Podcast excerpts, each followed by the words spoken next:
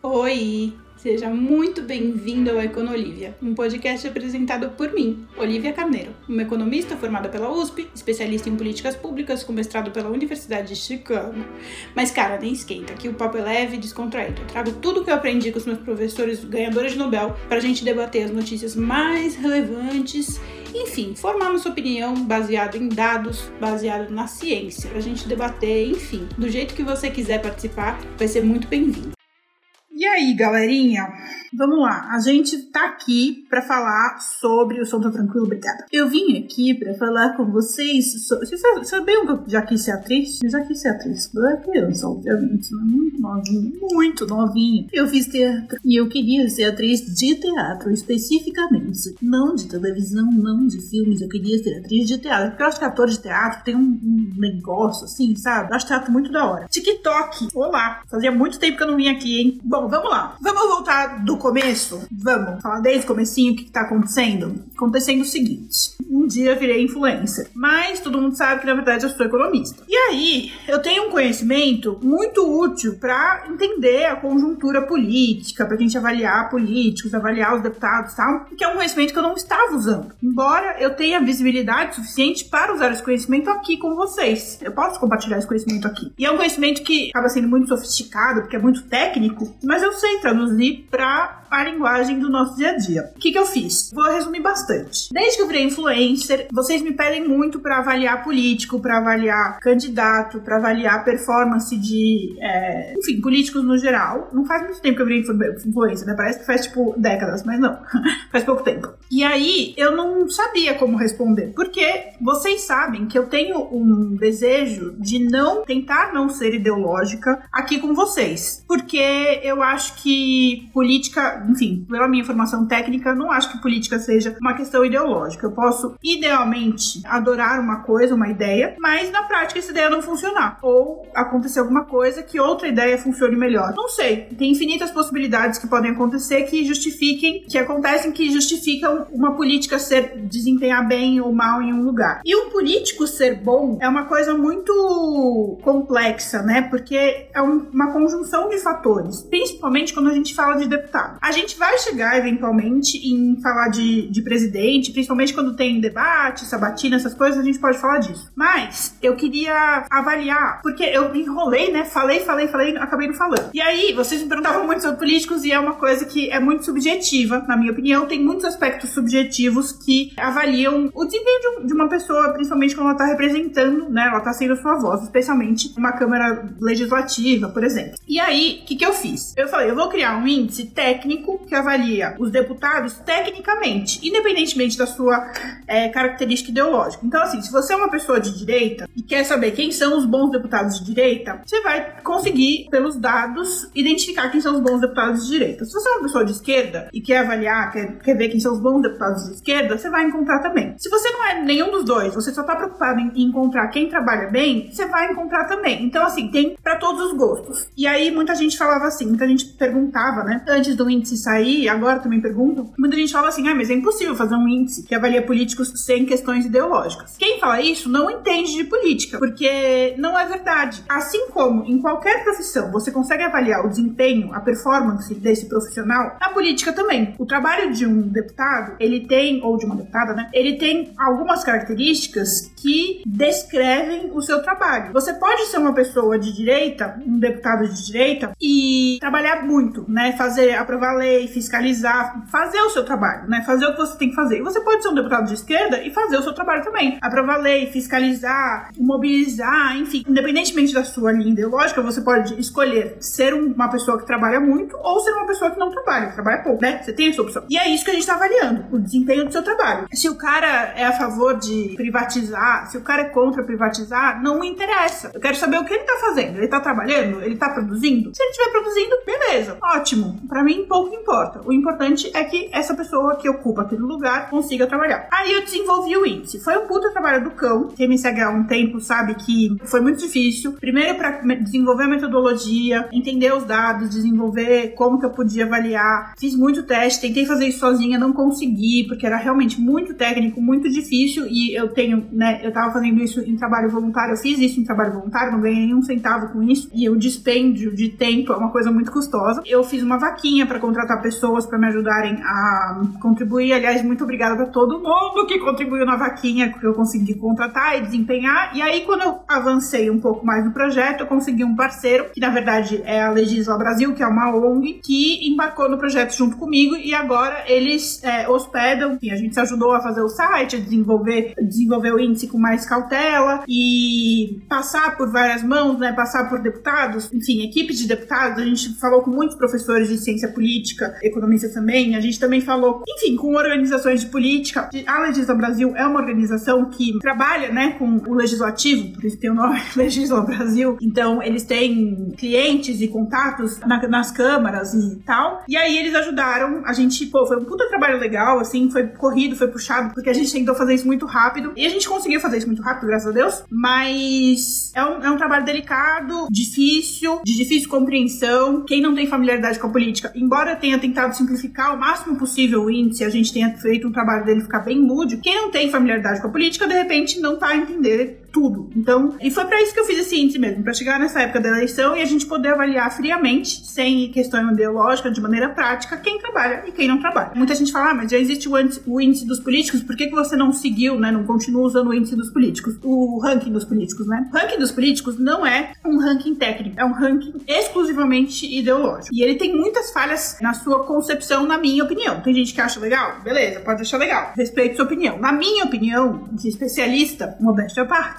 eu acho o ranking dos políticos ruim porque ele é totalmente ideológico. O cara tem uma opinião, é, ele é de direita, conservador, se diz liberal na economia, mas não é verdade. Ele pauta lá, ah, se a pessoa votou do jeito que eu acho certo votar aquela lei, aquela pessoa vai ganhar pouco. E ele escolhe arbitrariamente quais são as leis que ele vai colocar ou não para avaliar os políticos. Então, assim, se o cara que ele gosta votou de uma maneira que ele não gosta na, naquela lei, ele simplesmente não coloca a lei pro cara não perder ponto, tá ligado? Então, tipo, eu não acho que isso é uma maneira técnica de avaliar, uma maneira ideológica. É válido? É, é válido. Se você concorda com, a, com as ideias daquele cara que criou o ranking dos políticos, legal, você tem uma ferramenta ali para você balizar a avaliação dos, dos deputados. Agora, se você não concorda, que é o meu caso, você fica indignado, você fala, pô, por que, que ele não avaliou essa lei? Essa lei é super importante. E por que, que ele avaliou essa, essa outra lei dessa forma? Porque às vezes o cara votou contra, não porque ele é contra aquele projeto, mas porque tem uma cláusula que ele acha um absurdo e ele quer que mude. Entende? Tem muitas nuances. Política não é uma coisa de A ou B. É uma coisa que tem muitas nuances entre A e B que nem sempre a gente captura numa fotografia. A gente precisa de uma coisa um pouco mais detalhada para entender o que tá acontecendo. Bom, beleza. Dito isso, já apresentei a ideia do índice para vocês. Fui muito prolixa na apresentação, ainda não, não tô acostumada a falar sobre isso. Essa é a primeira live que eu vou fazer avaliando alguns políticos. E a ideia hoje é a gente vai falar de alguns dos melhores. Eu vou tentar falar primeiro de todos os melhores. Como são, a gente tem muito, a gente tem 513 deputados. A gente tem 513 carreiras, cadeiras na Câmara dos Deputados. Então, é realmente muita gente para ser avaliado e a gente tem 32 dias até as eleições. Então, infelizmente, eu não vou conseguir passar por todo mundo. Então, o que, que eu achei melhor?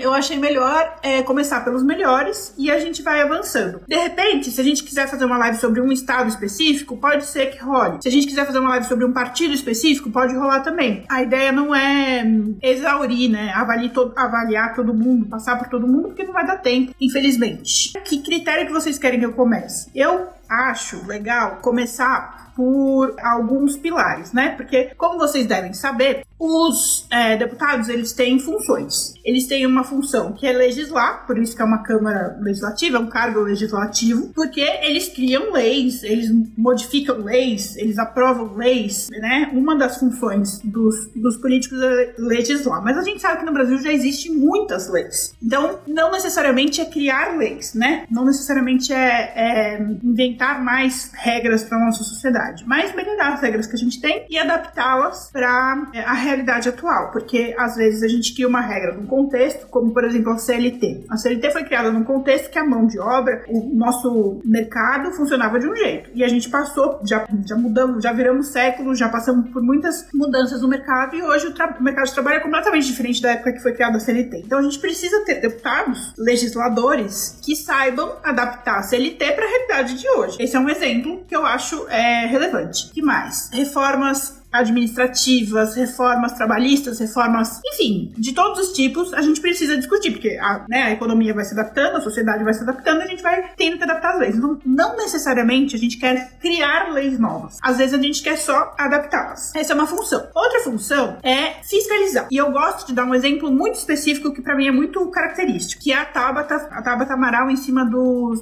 é, ministros da educação. Essa é uma função que a Tabata, ela é um exemplo legal, porque ela vai, ela fez CPI, ela fez a público, então todo mundo observou, quer dizer, todo mundo que teve interesse observou o trabalho dela, por isso que eu uso ela como exemplo. A Tabata fiscalizou, fiscaliza tudo que né, o Ministério da Educação faz e produz. E aí, ela, o que, que é fiscalizar? É pedir para eles apresentarem comprovantes, é questionar por que, que eles tomaram tais e tais decisões, porque o executivo, né, o Ministério faz parte do executivo. O executivo é quem executa, entre muitas aspas, porque todo mundo executa no fim das contas, mas enfim, o executivo é o presidente e seus ministros por exemplo. E ele vai lá e ele executa as ideias dele, o plano de governo, a, um projeto de educação, não sei, qualquer coisa que ele, que ele vai executar. E a gente tem a Câmara dos Deputados justamente para questionar, ah, essa decisão foi boa, essa decisão não foi boa, esse gasto está correto, esse gasto podia ser melhor, esse tipo de coisa. Então, uma das funções dos deputados também é fiscalizar. Então, o que, que pode acontecer? Pode acontecer de ter um deputado que ele não legisla muito bem, ele não fica criando lei, ele não fica adaptando lei, ele não é um cara muito preocupado com isso. Ele vota, mas não, não cria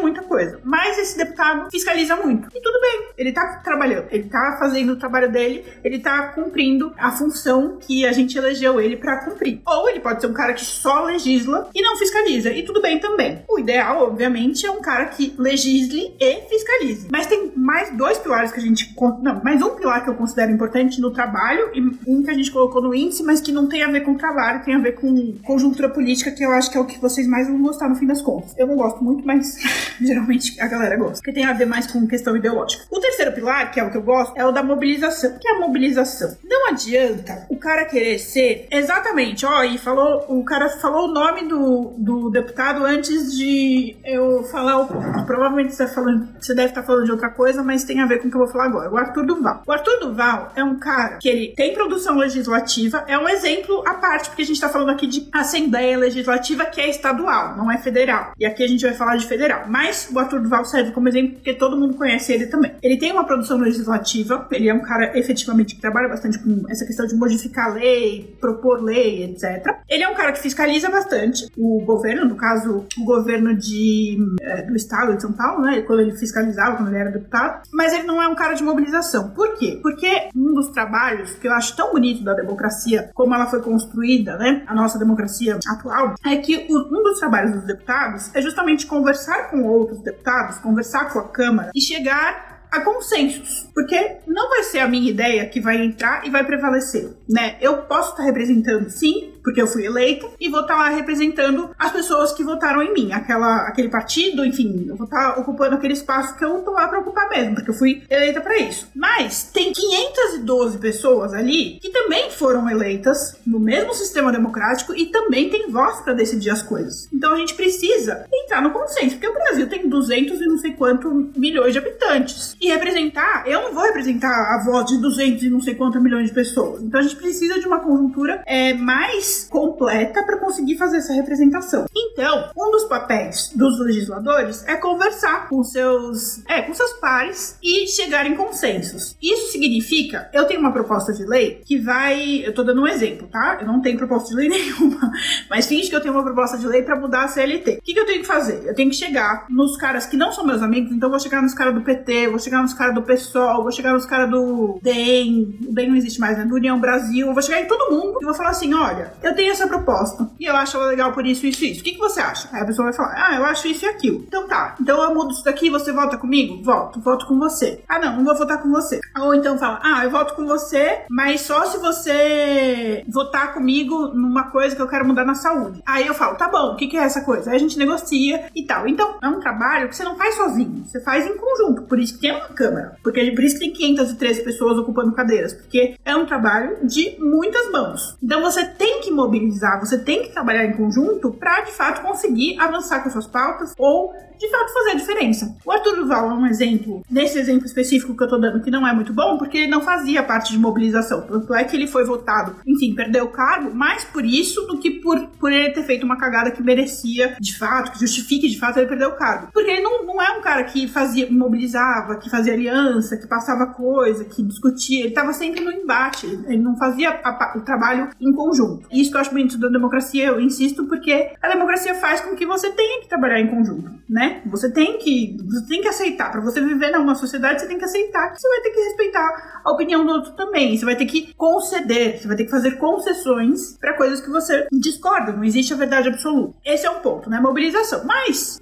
como eu quero ser justa, no índice a gente colocou que tudo bem o cara não, não ser um cara que mobiliza. Se ele faz lei, né? Se ele legisla, se ele fiscaliza, tudo bem ele não, ele, né, se ele fizer muito bem essas duas pautas, tudo bem ele não fazer muito bem a parte de mobilização. Tá ok. Ele, tá, ele continua trabalhando, ele ainda merece uma nota justa que aceite, que consiga absorver a capacidade produtiva desse indivíduo, porque, afinal de contas, ele tá sendo pago pra fazer isso e ele tá fazendo. Então, tipo, o Felipe falou assim: em Borgen, a gente vê que não é uma realidade só do Brasil. Exatamente. Eu adoro Borgen por isso, porque você vê, a galera fica fantasiando, né, que os países nórdicos, nossa, que isso, que aquilo. E em Borgen a gente vê que é igualzinho aqui no Brasil, só que numa proporção menor, porque é um país menor, mas, tipo, são exatamente as mesmas discussões e as questões legislativas. Muda que lá a, não é um presidencialismo, né, é um parlamentarismo que faz bastante sentido. A Angel tá pedindo pra eu falar meus candidatos. Eu prometi que eu não vou fazer isso. Primeiro, porque eu tô trabalhando com política esse ano e eu não quero misturar as coisas. Segundo, porque tem muito candidato bom e eu vou deixar alguém de fora.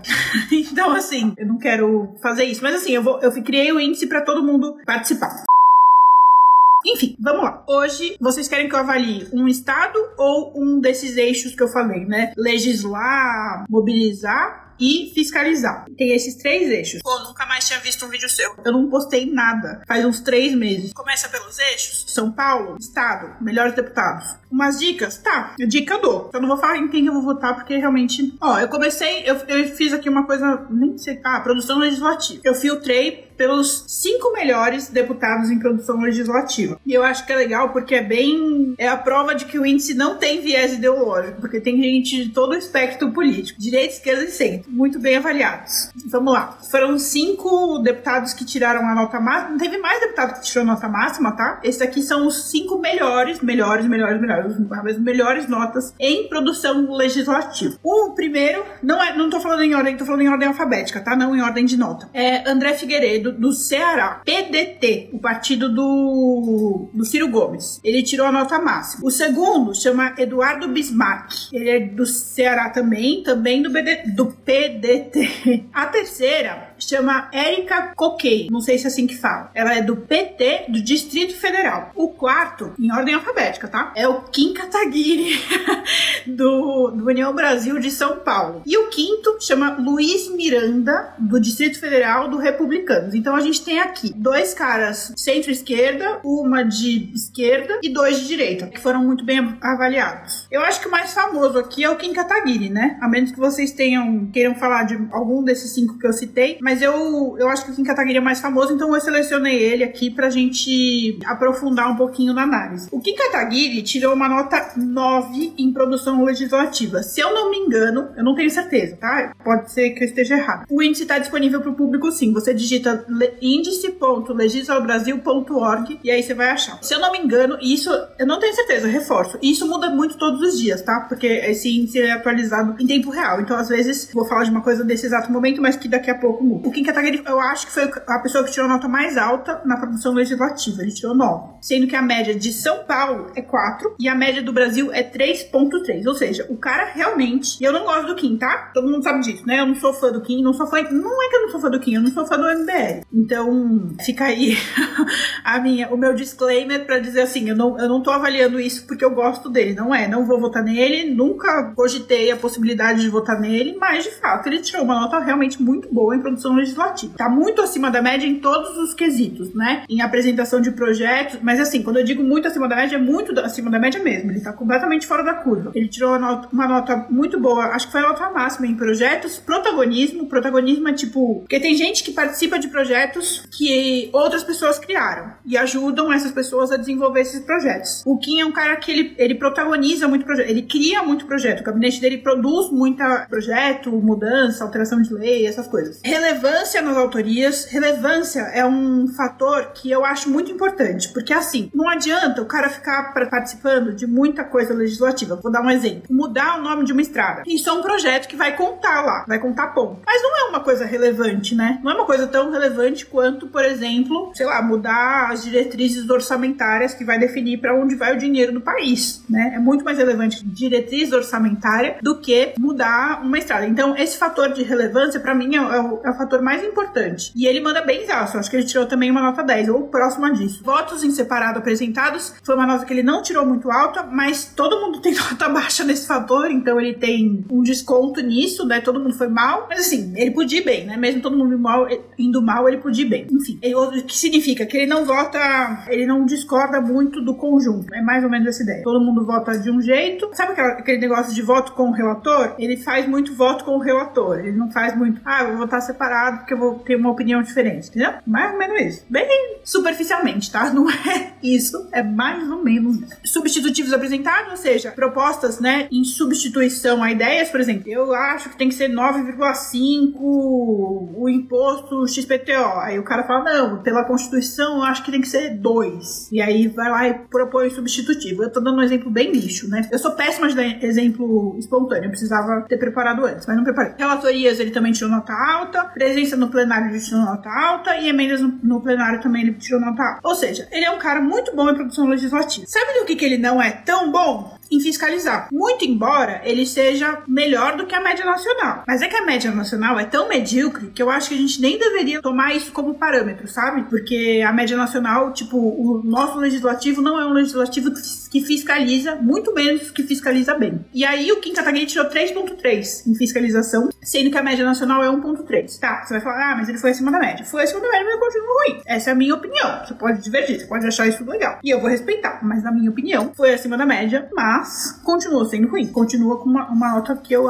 considero mais reprovável, né? Mobilização. Inclusive, nesse quesito de fiscalização, se eu não me engano, ninguém tirou nota máxima. De tão ruim que é nosso legislativo nisso de, de fiscalizar. E fiscalizar é muito importante, né? Principalmente quem fica criticando tanto o governo do Bolsonaro, do PT, de seja lá quem for, a gente elege deputados para justamente poderem, né, barrar as coisas ruins que eles fazem. E um jeito de barrar não é ficar postando vídeo na internet, não é falar, ah, tá vendo? Ele falou isso e eu discordo. Não, é fiscalizar, fazer o que eu falei que a Tabata faz com o Ministério da, da Educação. Ir lá, ver o que, que eles estão fazendo, para onde está indo o dinheiro, questionar, propor alternativas, buscar soluções. Esse é um papel muito importante do nosso legislativo. É por isso que eu falo, é muito mais importante a gente prestar atenção no que o legislativo está fazendo, em quem a gente vai votar para deputado e para senador, do que para presidente, porque uma Câmara e um Senado bons conseguem barrar coisas que um presidente ruim propõe, ou consegue melhorar coisas que um presidente ruim propõe. E o oposto também. Então, assim, né, se o presidente bom tentar passar alguma coisa e a Câmara e o Senado não deixar ele passar, porque é uma Câmara e um Senado ruim, também é, é uma coisa preocupante. Então, assim, não adianta a gente só ficar olhando para o presidente. A gente tem que olhar para a Câmara e o Senado porque eles têm um poder muito grande. E fiscalização é um aspecto muito importante para conseguir melhorar. É uma função muito importante. A média brasileira é muito baixa. O Kim Kataguiri tem uma nota baixa, embora seja acima da, média nacional, e eu acho que é um fator que, enfim, quem for eleitor do Kim Kataguiri precisa ficar é, de olho. Embora ele tenha uma nota boa, especificamente no quesito solicitação de informações. Ele, ele pede bastante informação sobre as ações do nosso executivo, de outros parlamentares, etc. Mas ele não tem emendas boas, ou seja, ele não propõe, ele não tem um volume de apresentação de emendas, né? Ou seja, ele não propõe solução alternativa. Tipo, ah, o governo tá fazendo tal coisa, tal coisa não é legal, então eu vou propor uma emenda aqui para ficar mais legal essa coisa que o governo tá propondo. Ele não faz isso. Então, não adianta você ser só oposição no logó. Você tem que ser oposição. É para isso que a gente elege essas pessoas, né? Então, essa é uma crítica que eu tenho, mas não é só ao Kim, tá? É uma crítica bem nacional. Depois a gente vai para esse quesito para eu falar quem são os melhores nesse quesito. Esse é um quesito que tem muito pouca gente que, que desempenha bem. Ele não apresenta um volume bom de propostas de fiscalização e controle e emendas também não. Bom, isso já falei. Mobilização. O Kim tem uma nota boa, vai. Boa. Não é excelente que nem em produção legislativa. Uma nota ok. Que é 6.1 e a média do Brasil é 3. Então, mobilização é aquilo que eu falei de você conversar com seus pares, é, articular é, soluções, compor solução de outra, outras pessoas, enfim, fazer a sociedade conseguir participar ativamente né, das soluções. Então, é, mobilização é, é um quesito que eu considero bem importante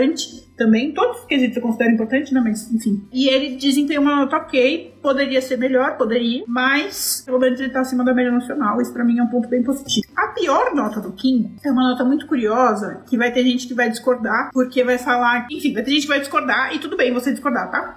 Não tem problema nenhum, pode discordar. Eu também tenho minhas ressalvas a isso, mas, enfim, eu tive que ser técnica, a gente teve que ser técnico aqui, e a maioria dos, dos nossos... das pessoas que criticaram nossos técnicos, né? A, a comissão avaliativa achou importante incluir esse negócio. O que, que é o alinhamento partidário? Quando você elege, isso é, é bem interessante de vocês entenderem. Quando a gente elege um deputado, ele não está ocupando aquela cadeira no nome dele. Ele está ocupando aquela cadeira, aquela cadeira no nome do partido. Por isso que a gente fala que são cargos proporcionais. E é por isso que o coeficiente eleitoral é muito importante nas nossas eleições de legislativo. Por quê? Porque, como vocês sabem, para você aprovar uma lei, para você aprovar um projeto, você precisa de uma composição de pessoas junto com você. E o partido, quem já leu aquele livro Como Morrem as Democracias, ele explica muito bem isso. O partido tem um papel muito importante em compor, né, em ajudar a alinhar essa composição. Então, por exemplo, quando o cara é eleito no cargo legislativo para ocupar uma cadeira, por que, que, que eu tô falando que ele ocupa aquela cadeira em nome do partido e não no nome dele? Porque, um, se essa pessoa sair, não vai ser eleito, não vai ser, substituir ele quem teve a mesma quantidade de votos, por exemplo. Vai substituir ele quem do partido dele, ou da aliança, né, do partido dele, é, teve a maior quantidade de votos. Então, vai ser ocupada aquela cadeira, necessariamente vai ser ocupada por alguém daquela composição ideológica, partidária, sei lá, que, que é que o cara tá representando. Por isso que existe o voto, né, do partido, por isso que o partido faz uma recomendação, olha, a gente recomenda que vocês votem é, a favor dessa lei ou contra essa lei. Por isso que o partido tem uma importância nisso, em definir qual vai ser o voto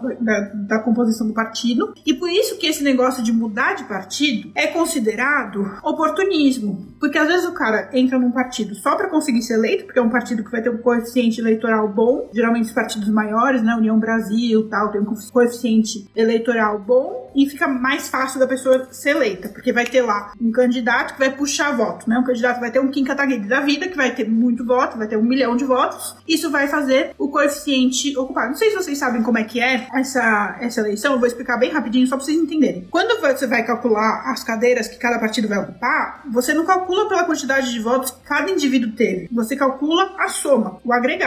Então, se União Brasil teve agregadamente, né? Muitos votos, não importa se teve muitos votos porque só o Kim Kataguiri teve 200 milhões de votos, ou se é, teve muitos votos porque todos eles somados tiveram cada um um milhão de votos. Aquele partido teve 200 milhões de votos. Então, é, 200 milhões de votos é tipo o Brasil inteiro votando, impossível, né? Mas enfim, os votos são do partido, não da pessoa. Então, é muito importante essa questão do alinhamento partidário para a composição do desempenho político. Não é que seja uma coisa definitiva, na minha opinião isso é minha opinião pessoal, tá? O Eli, a Eli Caldas está falando, Tiririca é um exemplo puxador. Exatamente, é uma pessoa que tem muitos votos e puxa a gente junto com ele. Porque na composição do partido, Tiririca colocou muitos votos e quem tá lá na, naquele. E aí aqueles muitos votos vão definir que aquele partido vai ter muitas cadeiras. Entendeu? Quanto mais voto o partido tem, mais cadeiras ele tem direito de ocupar na Câmara. E aí o Tiririca, ou o Kim Kataguiri, enfim, puxa muito voto e vai trazer um monte de gente junto com ele, gente que às vezes nem teve tanto voto assim. Teve outra pessoa que teve mais voto que não vai entrar porque estava num partido que não tem muito voto. Vocês entendem? Então, o alinhamento partidário acaba sendo politicamente uma coisa muito importante. Embora, na minha opinião pessoal, é, em termos de avaliação do desempenho de um político, não é necessariamente tão importante assim. Na minha opinião pessoal. Você pode discordar de mim, tá tudo bem, eu respeito e é isso aí. Bom, é isso. Então, o Kim Kataguiri, ele tem uma nota bem alta, principalmente nessa questão de produção legislativa. Ele tem a nota máxima, ele conseguiu cinco estrelas. Os temas mais trabalhados por ele são administração pública, direito penal e direito processual, né? Não, em processual penal, sei lá, saúde, finanças públicas e orçamento, trabalho e emprego. Os gastos do gabinete dele são bem abaixo, é um terço da média nacional, um terço da média estadual também, ele, ele gasta bem pouco, e eu acho isso muito interessante, porque ele produz muito para quem gasta pouco, sabe? Ele tem um gabinete enxuto, aparentemente, mesmo assim ele tem uma produção muito alta. Isso é um ponto bem positivo pro Kim Kataguiri. Já falei, não sou muito fã dele, é, mas eu tenho que reconhecer que o cara mandou bem no trabalho dele, né? Então, é isso aí, isso se chama honestidade intelectual, meus caros. Eu tenho muitos defeitos, mas este não é um defeito meu. que mais? Fiscalização. Vamos, vamos ver fiscalização, que é o que eu falei para vocês, que ninguém tirou a nota máxima. Absolutamente ninguém. Ninguém tirou nem quatro estrelas. O máximo que conseguiram tirar foi três estrelas nesse quesito. Tipo, fechou? Ninguém tirou a nota máxima, ninguém tirou nem a segunda melhor nota, que é a nota máxima é 5 estrelas. Ninguém tirou nem a segunda melhor nota, que são 4 estrelas. A galera tirou a partir de 3 estrelas. Então, tipo, é um quesito que o brasileiro, o, o nossos representantes vão muito mal. Quem tirou a nota máxima, que ainda é uma nota ruim, tá? Vou ressaltar isso várias vezes para vocês não ficarem achando que eu tô elogiando ninguém. Alessandro Molon, do Rio de Janeiro, PSB, né, esquerda. Bom Gás, eu não sei falar, do Rio Grande do Sul, PT. Danilo Cabral, do, de Pernambuco, PSB. Denis Bezerra, Ceará, PSB. Elias Vaz, Goiás, PSB. Nossa, tem muita esquerda, olha. Enio Verri, Paraná, PT. Érica Cocai, de novo, não sei falar o nome dela. Distrito Federal, PT. Ivan Valente, PSOL, São Paulo, Jorge Sola, PT Bahia. Esse cara foi muito bem avaliado, viu? Marcelo Freixo, Rio de Janeiro, PSB. Gente, só tem esquerda. Newton Tato. Ah, não, tem uma pessoa de direita.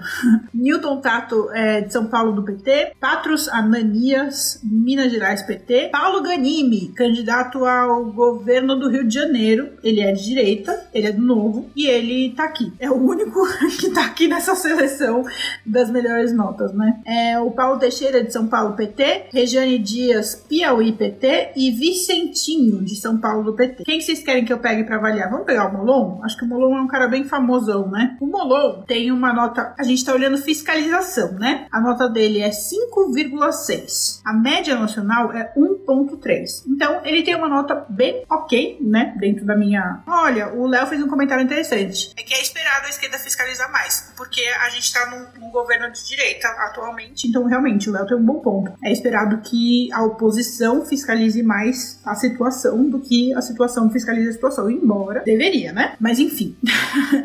Fiscalização, o Molon tirou 5.6, a média nacional é 1.3. Então ele foi muito acima da média, ele tem uma nota máxima em solicitação de informações, então ele, ele pede bastante informação sobre o que o executivo está fazendo, os colegas estão fazendo, e tirou uma nota muito alta também em emendas parlamentares, ou seja, ele propõe alternativas. É muito legal isso.